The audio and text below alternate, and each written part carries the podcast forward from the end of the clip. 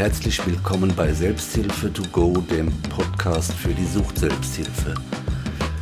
Heute zu Gast bei mir Moritz von Gerichten. Moritz äh, ist im Safer Use Bereich tätig und wird uns gleich erklären, was das so genauer bedeutet. Hallo Moritz. Ja, hallo Peter, danke für die Einladung. Ich freue mich hier zu sein. ja, geht mir auch so. Der Moritz, ich verrat's, der Moritz hat nämlich pfälzische Wurzeln. Kannst eigentlich noch Pelsisch? ich kann auch ein bisschen Pelsisch, ja. Aber ich vermeide es so gut es geht. Außerhalb von der Pfalz ist es ja häufig ein bisschen schwierig, sich verständlich zu machen damit. Ja, genau. Aber bei mir wird es heute auch wieder passieren. Der pfälzische Teil wird wahrscheinlich auch wieder kommen. Gut, Moritz, erzähl uns doch mal ein bisschen was zu deiner Arbeit, was so Safer Use so genau bedeutet bei dir. Mhm. Ja, gerne. Also, genau, ich bin hier in Berlin Teil von Sonar Safer Nightlife und bin da angestellt als Sozialarbeiter.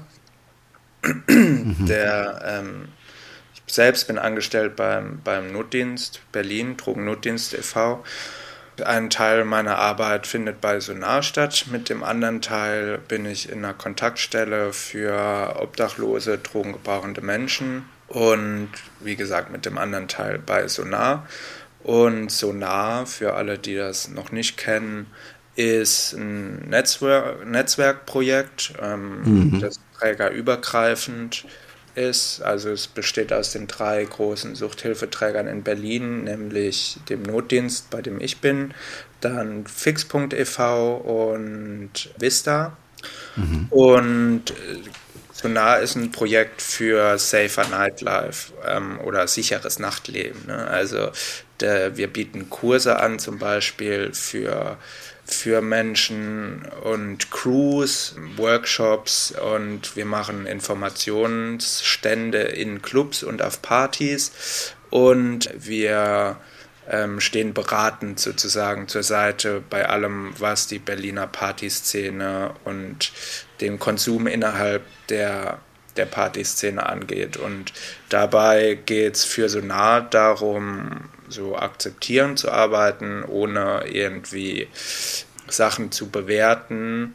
Und es geht in erster Linie darum, quasi die Gesundheit von Partygäste und Konsumierenden zu adressieren und zu fördern und das Risiko, was mit Drogenkonsum zusammenhängt, möglichst gut zu minimieren. Also ausschließen kann man das ja natürlich nicht, aber genau, der Ansatz von Sonar ist, durch Aufklärung und Information den, das Risiko zu minimieren, damit Leute selbstbestimmt konsumieren können. Genau, ah. alles bei Sonar ist kostenlos. Das Projekt ist von der Stadt Berlin gefördert und alle unsere Angebote sind kostenlos buchbar. Also jede Crew, jeder Club, jedes Festival, theoretisch, solange das innerhalb von Berlin ist, kann uns anschreiben, kontaktieren und dann kostenlos unsere Trainings buchen. Ah ja, spannend. Ja.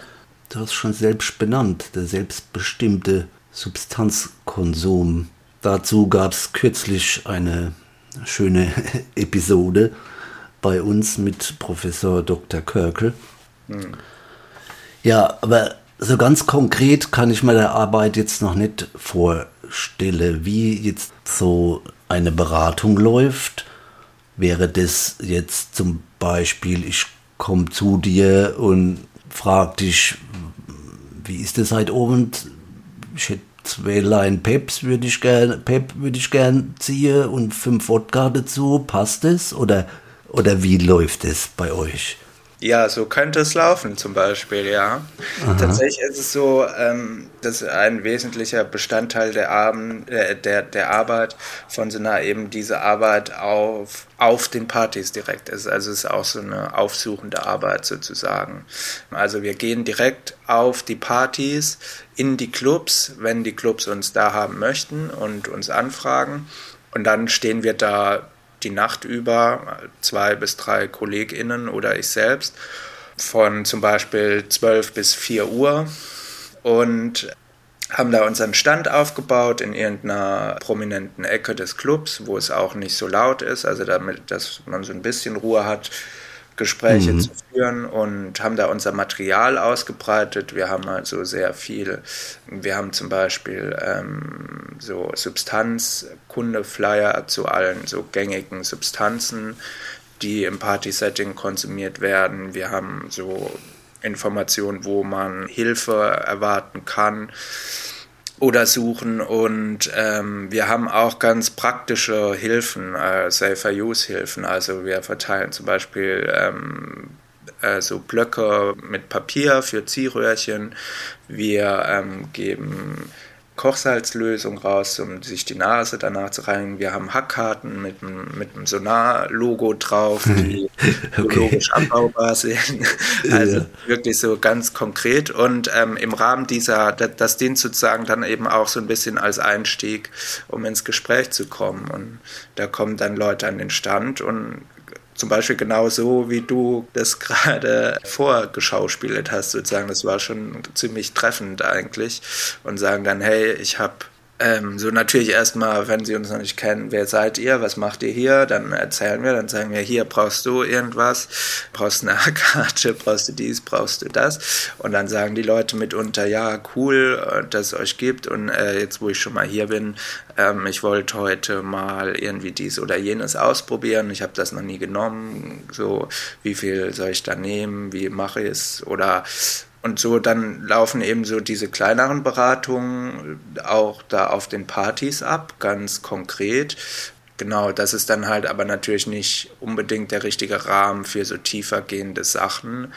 Und mhm, für alles, was darüber, genau, was darüber hinausgeht, gibt es dann unsere Hotline einerseits, also die die Notdienst-Hotline, wo Menschen anrufen können und die können natürlich auch ähm, so nah anschreiben und einen Termin für eine Beratung machen und dann kommen sie zu uns und dann ist es so klassisches Drogenberatungssetting, nur dass dann da eben Leute wie ich zum Beispiel sitzen, die sich halt speziell auch mit Party-Setting und Party Drogen, sage ich mal, auskennen und da irgendwie ein bisschen sensibilisiert sind dafür, was da so abgeht, sage ich mal. Mhm, ja. Ja, wäre dann jetzt zum Beispiel als Folge der Beratung auch, ne, ich bin ja so in der klassischen Suchtberatungsarbeit tätig mhm. und vermittel oft Menschen dann in weiterführende Hilfe, Fachkliniken, Entgiftung etc. Ja. Passiert sowas dann auch bei euch, dass ihr da jemand weiter vermittelt oder dass das nötig wird? Ja, ja klar, das passiert auch. Also es kommen natürlich auch, also die Sache ist ja die, ähm, ich sag mal so, jetzt gerade bei mir mit dieser zweigeteilten Stelle, da lebe ich ja so ein bisschen in zwei unterschiedlichen Welten, könnte man sagen. Mhm, also ja. einerseits arbeite ich so mit Menschen, die auf der Straße leben und schwerst konsumierende sind, sage ich mal.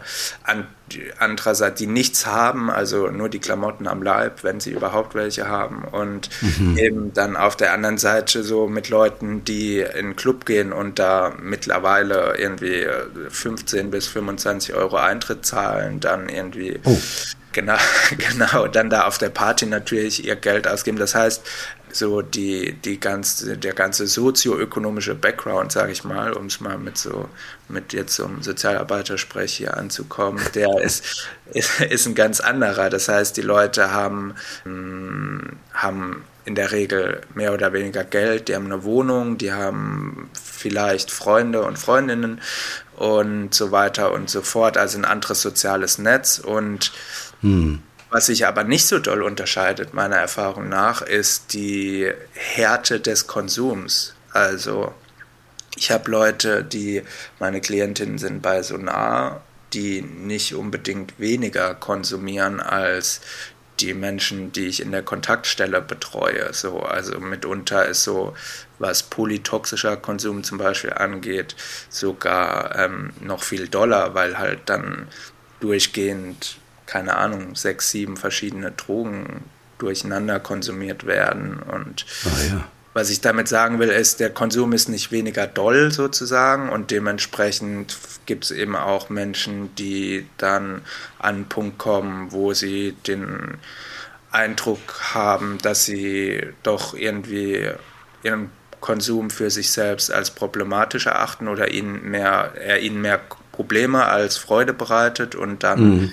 Auch ähm, zu dem Punkt gelangen, wo sie sagen, ich möchte daran gerne was ändern und ich schaffe das nicht alleine, deswegen wünsche ich mir oder suche ich mir Unterstützung. Und genau dafür ist Sonar dann eben auch da. Ah ja, also im Prinzip ganz ähnlich wie die, ich sag mal, klassische Beratungsstelle und der andere Teil eben das Aufsuchende. Ja, cool. Genau. Ja, und, und natürlich auch so diese Trainings und Workshops. Ne? Also es geht schon auch ähm, sozusagen der dritte Teil, wenn man so will, davon ist dann auch die, ähm, die Strukturen zu bearbeiten sozusagen. Also zum Beispiel mit den Betreiberinnen von Clubs ähm, zusammenzuarbeiten und deren die Crews, die dann dort arbeiten, zu schulen und zum Beispiel Rettungsketten abzugehen, also ganz klar mit Leuten, also Drogen-Notfalltrainings nennen wir das, ähm, uns dann mit der Crew zusammenzusetzen und zu gucken, ja, wie, was passiert denn, wenn jetzt jemand einen Notfall bei euch hat, an der Bar, auf dem Dancefloor oder in der Ecke. Mhm. Wie genau geht ihr vor? Und dann zu schauen, wie eben wie das abläuft und ob das allen Leuten klar ist und ähm, Leute dahingehend zu schulen, was am meisten Sinn macht und wie man mit zum Beispiel Notfällen umgeht und auch wie man verhindert, dass kritische Situationen zu Notfällen werden. Oh ja. Sei es körperlicher oder psychischer Natur, weil das alles findet ja auch im Club- und Party-Kontext statt. Und es geht eben auch da viel um so Prävention, also Gesundheitsförderung von ähm, Situationen, in denen Menschen längerfristig Schaden davon tragen. Mhm. Oder auch kurzfristig, also vollkommen egal. Na, hört sich gut an. Ja, ist ein gutes Projekt, also mir gefällt es ja. gut. Ja, irgendwas Trinkbares. Das wird nicht so das Hauptthema sein, wahrscheinlich. So, jetzt ähm, guck doch mal, dass der nichts mehr zu trinken bekommt oder so. Je nach Party kann das auch ein Thema sein. Schon. Ja. Ne? Also das ist, war auf jeden Fall auch schon in Schulungen, die ich gegeben habe, ein Thema so, ne? Dass ähm, auch Grenzen zu ziehen, quasi, wenn Leute zu doll betrunken sind. Ich meine, es sind ja nicht, zwar viel, viele konsumieren ja auch andere Substanzen, aber es gibt trotzdem ja auch Leute, die auf Partys gehen und da Alkohol konsumieren und dann vielleicht auch an einem Punkt zu betrunken sind. Aber auch wenn die gerade, es kann ja auch sein, dass die vorher konsumiert haben und dann gerade an der Bar stehen, wenn, so weißt du, also der vorher irgendwie ordentliche Nase Ketamin gezogen, dann wieder raus und direkt an die Bar, um sich was zu trinken zu holen und dann fährt das halt da an der Bar rein und dann schmieren die Leute an der Bar ab und dann hat man ja die Situation an der Bar, so mm. auch wenn sie da nicht ja. konsumiert haben. So, deswegen, die, so die Notfälle, die dann passieren, die passieren in der Regel ja schon dann häufig auf der Party, also auf dem Dancefloor, an der Bar, irgendwo da. Hm. Naja. Und was wären so die angesagten ähm, Substanzen in der Hauptstadt? Quasi? Was wird da so gern konsumiert? In ja. Clubs oder auf Partys? Es ist in Berlin, glaube ich, ähnlich wie ähm, generell. Also die Szene überlappt sich ja so ein bisschen, sage ich mal. Jetzt diese Feier, elektronische. Also wir sind natürlich nicht nur für Techno und elektronische Musik im Grunde da, sondern jede Art von Party. Es kommt dann auch ein bisschen auf die Party drauf an, aber ich sag mal so ganz allgemein, Berliner Partyszene, erstmal natürlich die Klassiker so, das wären Speed, MDMA, also alle Formen von Amphetamin sozusagen, Ecstasy, ähm, mhm. Kokain, Ketamin, es wird natürlich auch gekifft, es wird immer viel Alkohol getrunken, aber der Alkoholkonsum läuft eher, sage ich mal, beiläufig, mhm. was aber nichts daran ändert, dass halt viel getrunken wird und gewisse, also zum Beispiel, wenn viel gekokst und Speed gezogen wird, wird halt auch mehr gesoffen, um es mal ganz konkret zu sagen. Mhm. Und genau, wie gesagt, Ecstasy, dann ähm, GHB, GBL, ist ein Thema, was auch jetzt gerade ja medial sehr präsent war und ist durch die Notfälle, die da entstehen und genau das, das fehlende Wissen darüber, wie darüber, damit am besten umzugehen ist. Und dann auch viel die neueren Substanzen, also Psychedelika natürlich auch, LSD, Pilze, und wie gesagt neuere sogenannte Designer-Drogen, sowas wie Mephedron und solche Synthetisierungen, also modernere Geschichten, wo irgendwie so diese Ketten weiter ausgebaut werden und dann okay. Sachen wie Mephedron entstehen, von denen man am Anfang sagt, äh, oder 4FA, ähm, von denen dann gesagt wird, sie sind ähm, nicht illegal, genau. Und über die man dann auch nicht so viel weiß. Ja, aber wie gesagt, sind die Klassiker und so die Sachen, die ich gerade aufgezählt habe, sind die, die uns am meisten begegnen. Aber es passiert natürlich auch, dass Leute auf Partys oder danach ähm, Benzos nehmen, um wieder runterzukommen, mhm. dass auch Opiate konsumiert werden. Und es passiert auch auf Partys, dass Crack geraucht wird oder Crystal konsumiert wird. So, es ist halt je nach Party, je nach Szene, sage ich mal, gibt es halt so kleine Variationen. Okay, war ja aber jetzt der ganze Strauß der Substanzen, der so ähm, möglich ja. ist.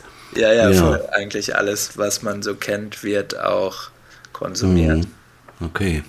Ja, und woher hast du jetzt so dein, ähm, sag mal, dein Wissen oder weißt du, was zu tun ist im Notfall und bist du speziell ausgebildet in dieser Richtung, zum Beispiel für einen Notfall? Mhm.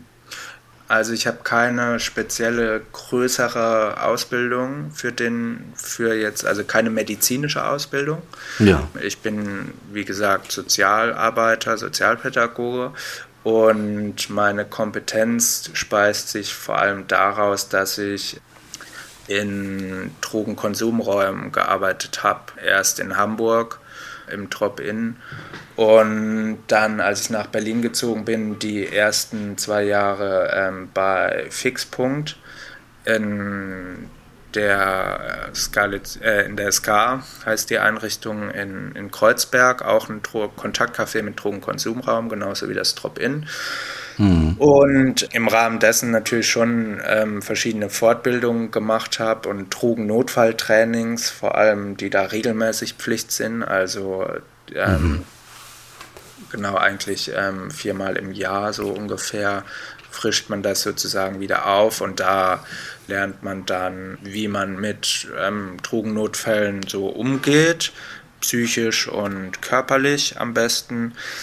Und genau, abgesehen davon ist es halt sehr viel Erfahrung auch einfach. Ne? Mhm, also, klar. Wie gesagt, es speist sich hauptsächlich aus dieser Arbeit in den Drogenkonsumräumen, wo ich auch ja im Drogen, also im Konsumraum selbst gearbeitet habe und auch zusammen mit dann medizinischen Fachkräften, also Ärztinnen, Rettungssanitäterinnen und wir da eben auch die Leute aktiv während dem Konsum, nicht aktiv während dem Konsum, aber während dem Konsum betreut und begleitet haben. Also dabei saßen, wenn Leute sich einen Schuss setzen oder mhm. rauchen und ähm, Venenberatung machen und beraten eben wie man am besten oder was heißt am besten, am risikoärmsten auch zum Beispiel intravenös konsumiert oder am risikoärmsten Crack raucht. Oh ja, okay. genau, daher kommt viel meines Wissens und zum anderen Teil bin ich, was Sonar betrifft, eben sozusagen Szene angehörig, wie man so schön sagt. Also ich bin selbst Teil dieser Feier- und Partyszene als so hinter den Kulissen, sage ich mal. Ich arbeite häufig auf Partys und ich bin da schon halt jahrelang Mitglied von verschiedenen Kollektiven und kenne dadurch auch so die Strukturen und die Begebenheiten und weiß, wie Partys ablaufen, was Leute da machen und welche Menschen da unterwegs sind. Und mhm. die Kombination aus den beiden sozusagen ist das, was mich zu so nah gebracht hat. Naja, ist ja ideal, sage ich mal. Könnt, könnte man Wenn so das, sehen, ja. Ja, ja. Naja, cool. Du hast mir schon was erzählt über eine, ich nenne es mal offene Gruppe, die es bei euch gibt. Das würde mich auch sehr interessieren, wie das so läuft. Also eine User- oder Konsumentengruppe, also ClubgängerInnen sind es dann? Mhm. Genau, wir haben einmal pro Monat den Club Talk ähm, nennen wir das. Genau. Mhm. Der findet auch immer zu ähm, zielgruppenfreundlichen Zeiten und an zielgruppenfreundlichen Orten statt, wie wir das so nennen. Also mhm. abends und im Club. Aber halt okay. nicht während einer Party, sondern wir sind dann immer in wechselnden Clubs zu Gast und dürfen uns dann netterweise dann ja aufhalten und unsere kleine Gruppe stattfinden lassen. Und ähm, der Club Talk, das soll eine offene Gruppe sein für also Leute, die gerne auf Partys gehen, auch Leute, die vielleicht Partys veranstalten, also alle Arten von Nachtschwärmerinnen sozusagen sind willkommen. Mhm. Und ähm, es gibt bei jedem Club Talk dann immer ein Überthema. Zum Beispiel der nächste Club Talk ist am 19. Oktober. Da ist dann das Thema Spiking, so also das ähm, absichtliche Versetzen von also andere Menschen quasi absichtlich unter Drogen zu setzen, ohne deren Wissen. Oh. Ja, weil das gerade nachhaltig großes Thema auch in Berlin ist und in der Feierszene. Und genau, das ist beim nächsten Mal zum Beispiel Thema. Und dann können, ist das einfach eine offene, eine offene Gruppe. Also es können alle Menschen kommen, die sich dafür interessieren oder die sich austauschen mhm. wollen, mal darüber. Es ist jetzt explizit, das sagen wir auch dazu, keine Gruppe, wo ähm, es darum geht, so individuelle Erfahrungen oder traumatische Erlebnisse aufzuarbeiten. So gerade bei dem Thema ist das immer wichtig.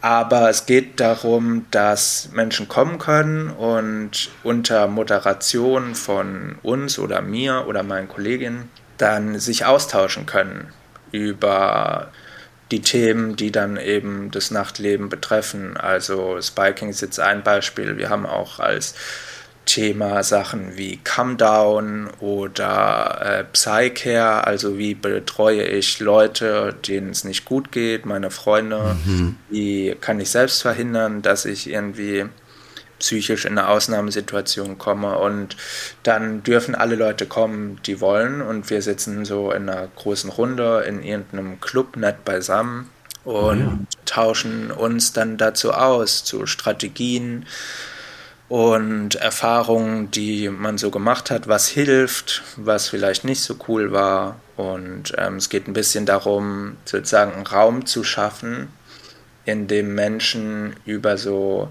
Partyerlebnisse und ähm, Sachen, die mit den Partys und Drogen nehmen und feiern gehen zu tun haben, ähm, reden können, vielleicht auch mal außerhalb ihrer Freundeskreise und ein bisschen reflektieren können vielleicht und auch mal so hören, was andere Leute dazu sagen, weil ganz viel finden diese Partys oder auch Partygängerinnen ja in so Bubbles quasi statt, in so ganz mhm. festen Gruppen und in denen dann mhm. gewisse Sachen zum Beispiel ganz normal sind. Also jetzt mal als Beispiel ist vollkommen normal, vielleicht drei Tage wach zu sein und halt die ganze Zeit okay. Drogen zu konsumieren, mit denen das möglich ist. Und alle machen das halt und man kommt vielleicht gar nicht mal so richtig dazu, eigentlich so das zu hinterfragen und dann kommt man vielleicht, so soll der Club Talk quasi eine Möglichkeit bieten, dass man da vielleicht mal hinkommt und dann so hört, ach krass, andere Leute, die gehen vielleicht Sonntagmorgens, stehen die um sieben auf und gehen auf eine Party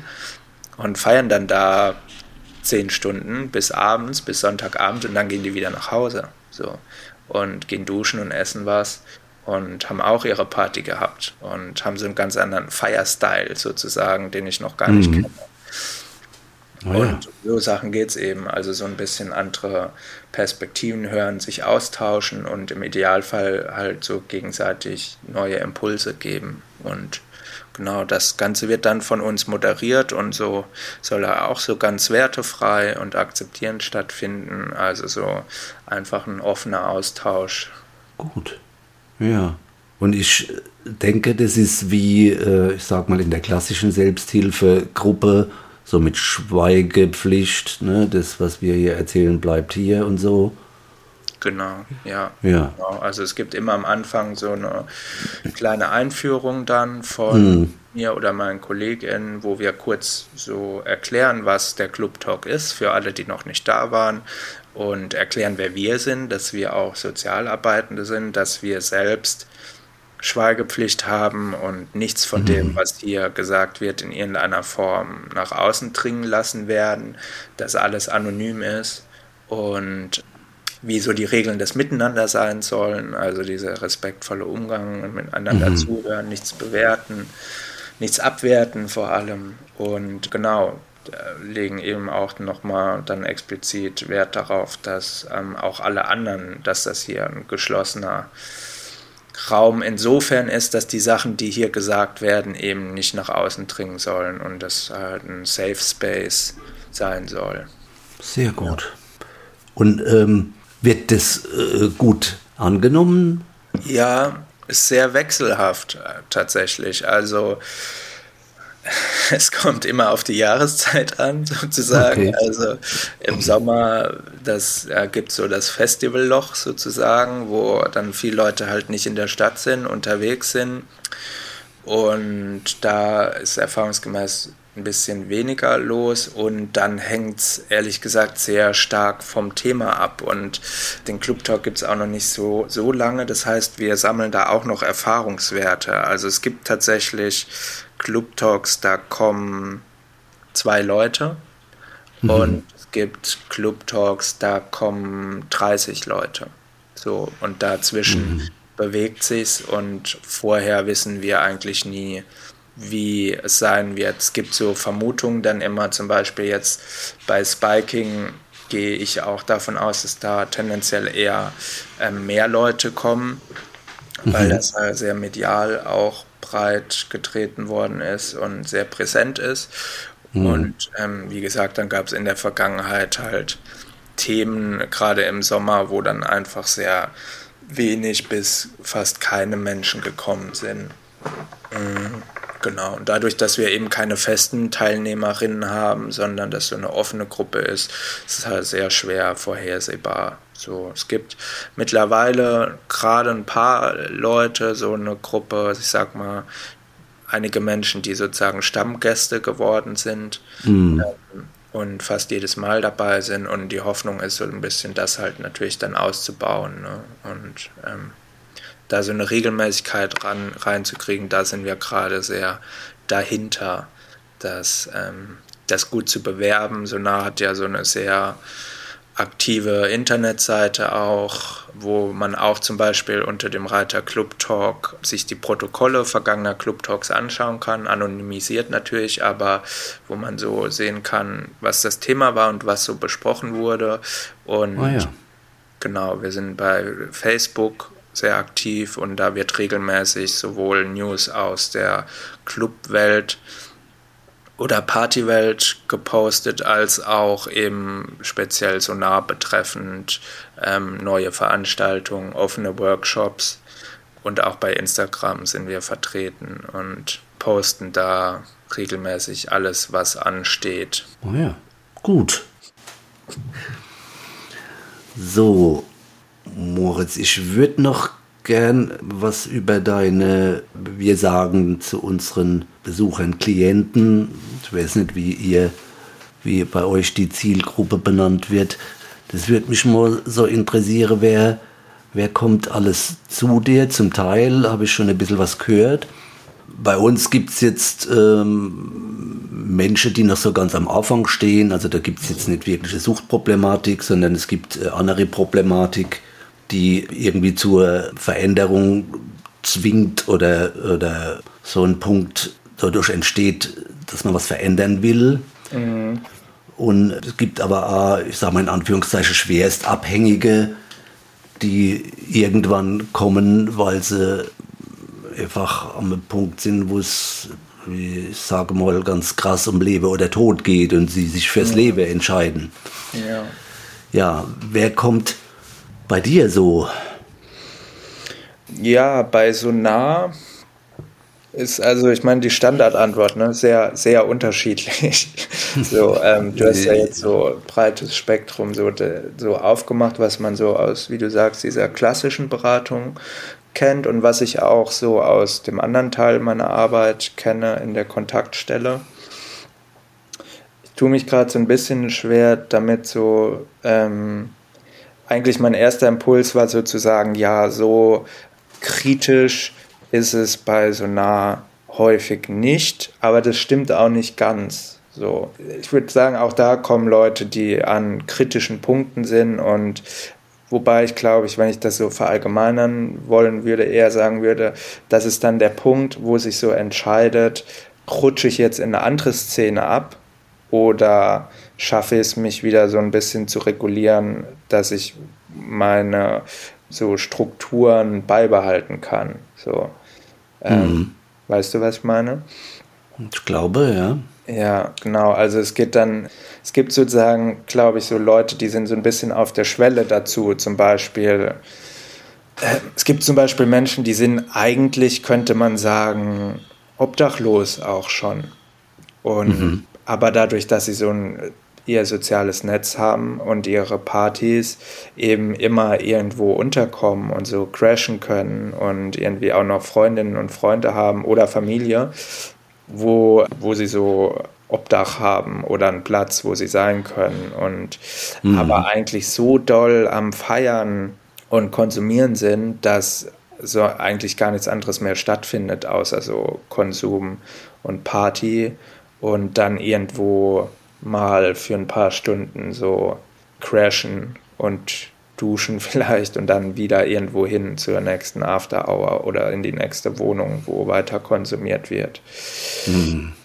Und es gibt natürlich auch Leute, die so einen heftigen Konsum haben, dass es eigentlich auch schon um Leben und Tod geht. Also zum Beispiel so doll auch Benzos nehmen, dass sie mhm. halt, wenn sie sie jetzt absetzen würden, also es gar nicht ginge ohne ärztliche Unterstützung, ohne einen Entzug. So ja. und auch, ich habe es vorhin schon mal erwähnt, so auch im Zusammenhang mit dem Konsum von GHB und GBL gibt es einige Menschen, die ähm, so doll konsumieren, auch dass sie halt alle zwei Stunden eigentlich so GHB konsumieren müssen oder GBL, um oh. nicht entzügig zu werden oder überhaupt irgendwie schlafen zu können und noch zu funktionieren.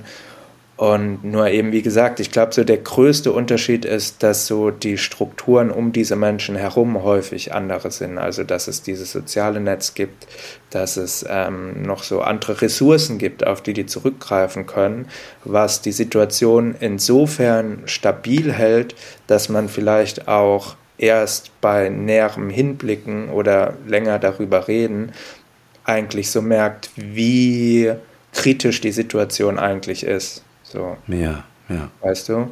Und ähm, nichtsdestotrotz ist sie aber mitunter nicht weniger kritisch. Es wirkt nur irgendwie ein bisschen es ist halt nicht wie, wie wenn äh, in der Kontaktstelle für Obdachlose ein Mensch hereinkommt, so der offensichtlich länger nicht die Möglichkeit hatte, sich waschen zu können und gestresst ist, weil er die ganze Zeit auf der Straße unterwegs sein muss und Geld besorgen und ähm, vielleicht auch durch so diese, diese Ablehnung, die ihm auf der Straße entgegen ähm, kommt, die ganze Zeit auch selbst sozial so ein bisschen zurückgezogen ist oder schwer zu erreichen. So ist es halt nicht, weil die Leute sind ja eher so im Partykontext unterwegs, wo es eigentlich so fröhlich ist und mhm. sehr sozial und die können sich gut ja, verkaufen, hätte ich jetzt fast gesagt. Also, die können halt mhm. gut connecten, die sind offen, die können ja. reden, die sind mit, mitunter auch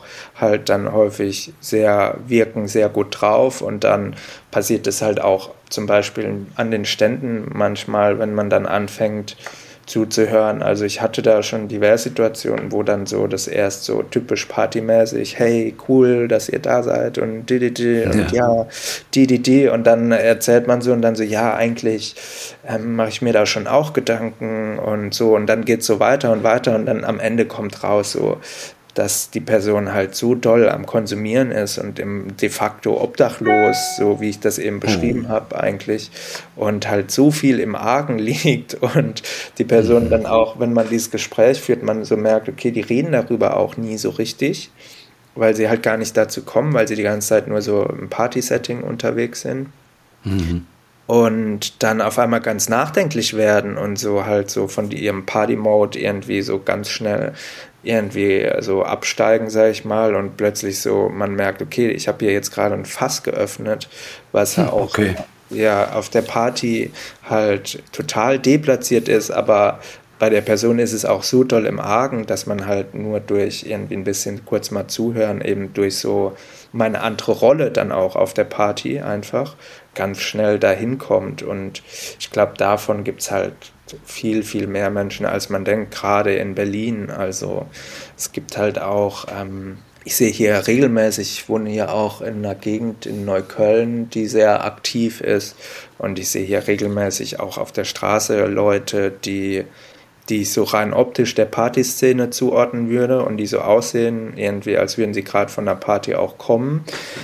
Und ich sehe die aber mittwochs und die sind offensichtlich so psychotisch unterwegs, so, dass ich schon aus irgendwie, ich meine, es ist immer schwer, so Diagnosen zu stellen, sollte man halt natürlich nicht machen, aber ich sag mal so, ich sehe da häufiger Leute, die, ähm, die ich der Partyszene zuordne und wo ich so äh, mir den Eindruck habe, die Leute sind gerade in keinem guten psychischen Zustand und mhm. ähm, auch in der Kontaktstelle für Obdachlose, in der ich arbeite, gerade in Kreuzberg, was ja auch sehr zentral ist, da ist das regelmäßig, also jede Woche auch der Fall, dass da Menschen auftauchen, reingespült werden, sage ich jetzt mal so ein bisschen. Mhm die eigentlich nicht unsere Zielgruppe sind, aber die eben solche Menschen sind. Also die an einem Mittwoch, die halt seit Freitag wach sind, es ist aber schon Mittwoch, die irgendwie in Berlin unterwegs sind, hier aber irgendwie auch nicht so eine richtige Bleibe haben und halt, keine Ahnung, seit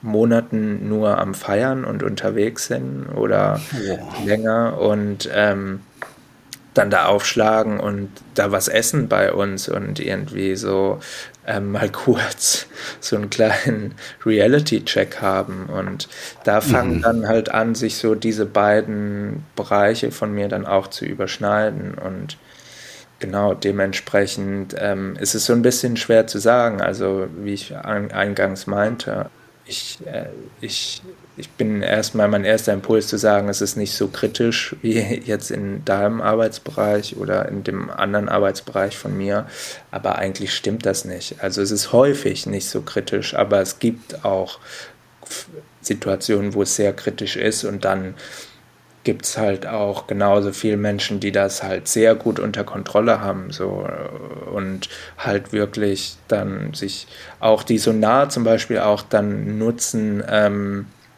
um sich so rückzuversichern oder halt zu informieren und oh ja. ähm, die aber im Endeffekt an den Stand kommen und teilweise auch mir Sachen erzählen, die ich noch nicht wusste über Substanzen mhm. oder neuen Kram und Strategien teilen, die gut funktionieren bei ihnen irgendwie. Das darf man ja auch nicht vergessen. Also ich lerne da auch ganz viel so. Ne? Natürlich, es gibt immer neue Sachen, es gibt immer andere Sachen. Es gibt zum Beispiel auch diese ganze Chemsex-Richtung noch so, wo Leute so quasi ähm, unter Drogeneinfluss Sex haben und auch so richtig ihre Partys quasi haben und wo dann auch noch mal anders konsumiert wird und wie gesagt, da gibt es eben auch ganz viele Menschen, die auch in krassen Berufen sind, äh, oft sogar. Also ich treffe sehr viele Leute, die ähm, irgendwie Ärztinnen sind, Anwälte, ähm, was auch immer und ähm, Ingenieurinnen, whatever. Ähm, und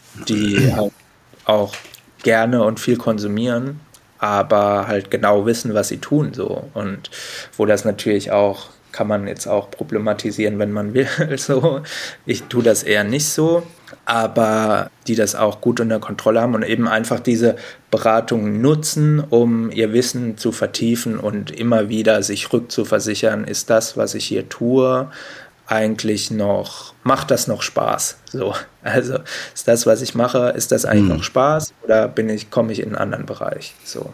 Und also da dazwischen gibt es halt so ganz, ganz viel. So. Und dann eben, was ich auch noch habe, was man ja im klassischen Kontext jetzt eher gar nicht bis selten hat, ist, es gibt auch die Menschen, die noch nie konsumiert haben und ähm, vielleicht bisher nur Alkohol, nur Erfahrung mit Alkohol haben und dann auch zu uns kommen und dann sagen, ey, ich habe ähm, noch nie irgendwelche anderen Substanzen genommen und ich will jetzt mal was ausprobieren, aber so, es mhm. interessiert mich schon lange, mal LSD auszuprobieren oder Pilze zu nehmen oder es interessiert mich, ähm, mal Ecstasy zu nehmen. Und mhm.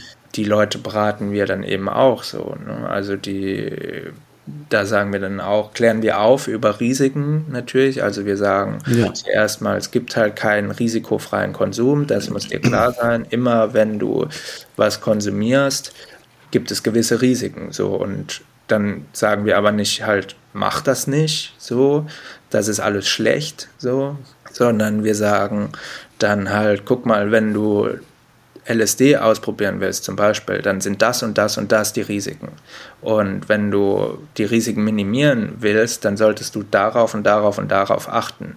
So, und ja, ja. genau das Gleiche, wenn jemand zu mir kommt und sagt, ich will Crack rauchen, oder ich will Heroin spritzen, dann ist es genau der gleiche Umgang. So, es ist vollkommen ja. egal. So, es ist halt so, ja, wenn du das machen willst, dann ähm, überleg dir das gut und jetzt gebe ich dir sozusagen die Informationen, die du dazu brauchst, um deine Entscheidung treffen zu können. Mhm. Und zwar ganz frei von Bewertung, sondern es ist halt so, wenn du Crack rauchen willst, dann gibt es da die und die und die Risiken. Sei dir dessen bewusst, denk darüber gut nach, und triff die Entscheidung für dich selbst. Und da ist dann halt vollkommen egal, ob jemand mal eine Nase Speed ziehen will oder halt, wie gesagt, Heroin spritzen.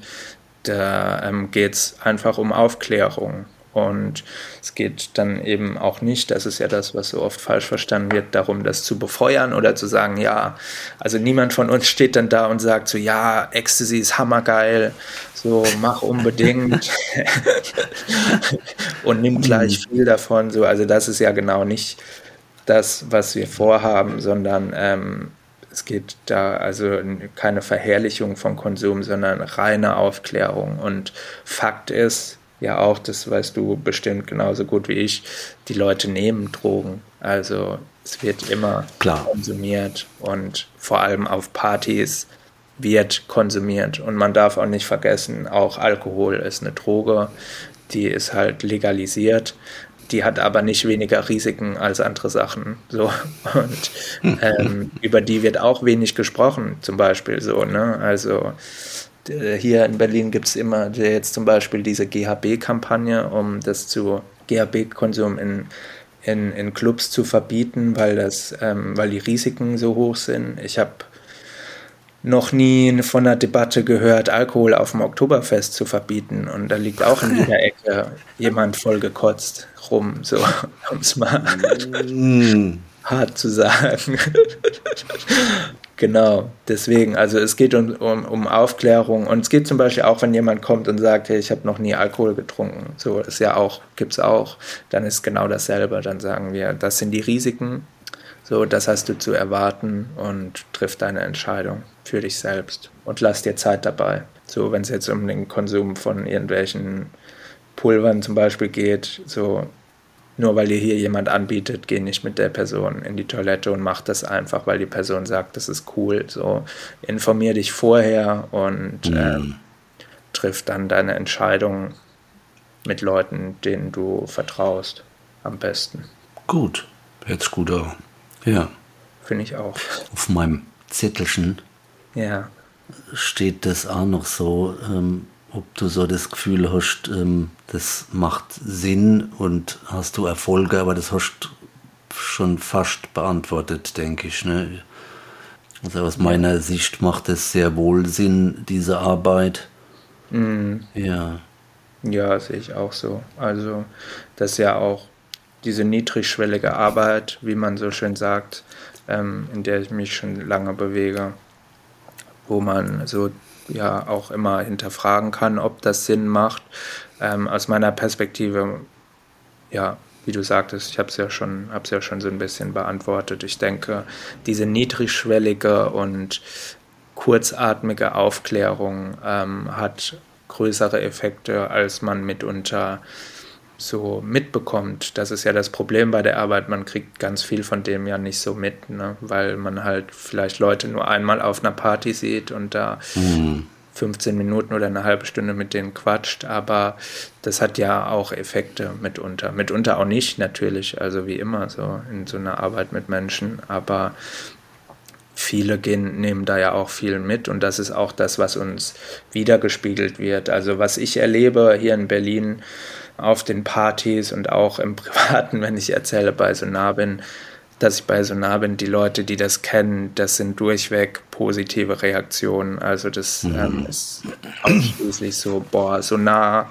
kenne ich, hammer cool, dass das gibt, so cool, dass man irgendwo so mit seinen Fragen hinkommen kann. Es ist so cool irgendwie, wie ihr das macht. Ich fühle mich da so wohl immer auf den Veranstaltungen weil man darf auch nicht vergessen, es ist halt was anderes als so ein klassisches Beratungssetting. Es ist was ja. anderes, auf einer Party Klar. an so einen Stand zu gehen, als einen Termin zu machen, in ein Büro zu fahren, irgendwo und dann da halt auf eine Person zu treffen, die man gar nicht einschätzen kann, die vielleicht auch ganz anders aussieht als man selbst, also einer anderen Szene angehört, sage ich mal, viel älter ist zum Beispiel.